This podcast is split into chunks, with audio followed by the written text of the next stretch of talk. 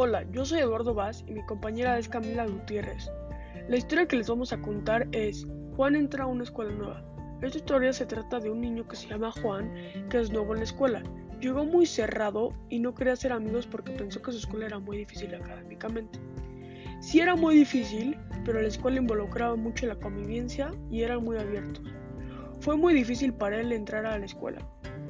A la escuela le encantaba que cada quien tuviera actividades que les apasionaran y se enteró que cada quien tenía que escoger una actividad fuera de las clases básicas, como arte, música, baile, debate, foot, básquet y muchos más.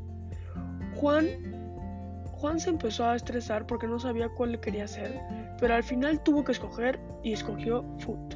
Le costó mucho mucho integrarse, tuvo que practicar y aprender porque él solo había jugado foot con su hermano chiquito pero los niños llevaban jugando fútbol toda la vida. Todos los niños se conocían desde chiquitos. Era muy buena onda, pero todos eran mejores amigos, así que tenía que ser una buena conexión con ellos. Entonces, un día los invitó a su casa y desde ahí se volvieron muy amigos.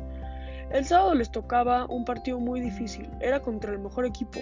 Todos estaban desanimados y muchos ya ni querían ir, ya ni querían ir. El capitán los quería animar, o sea que nos llevó a todos a comer y nos ayudó mucho. El, mensaje central de esta historia es que no te cierres. Juan pensó que era una escuela muy alta de nivel y de mucha exigencia, y por lo cual pensó que no iba a ser tan social. Su escuela, pero su escuela, pero sí fue. También no sabía que tenía que entrar a una clase diferente de las que ya estaban. También tuvo que integrarse de un equipo que ya llevan mucho de conocerse.